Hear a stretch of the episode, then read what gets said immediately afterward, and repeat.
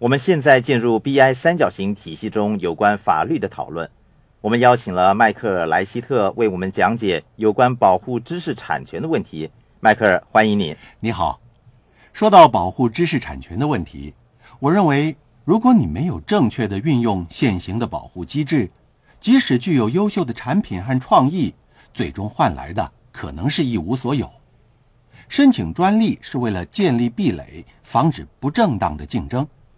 如果你的竞争对手抄袭了你的产品，并且申请了保护专利的话，即使你早已经把产品推出市场销售，法律保护的是你的竞争对手，而你将会是一无所有。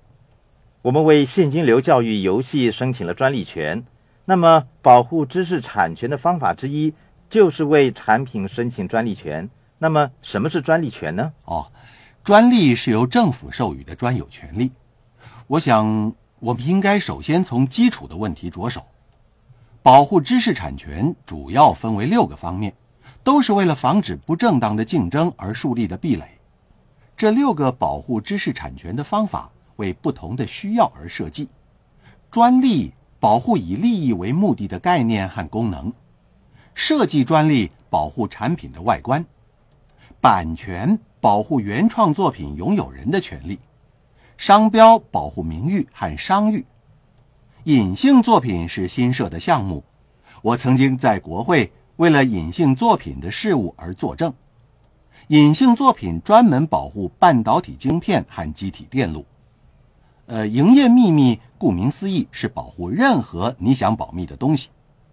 你们可以综合应用这六个保护知识产权的方法来取得最大限度的保护。我个人认为。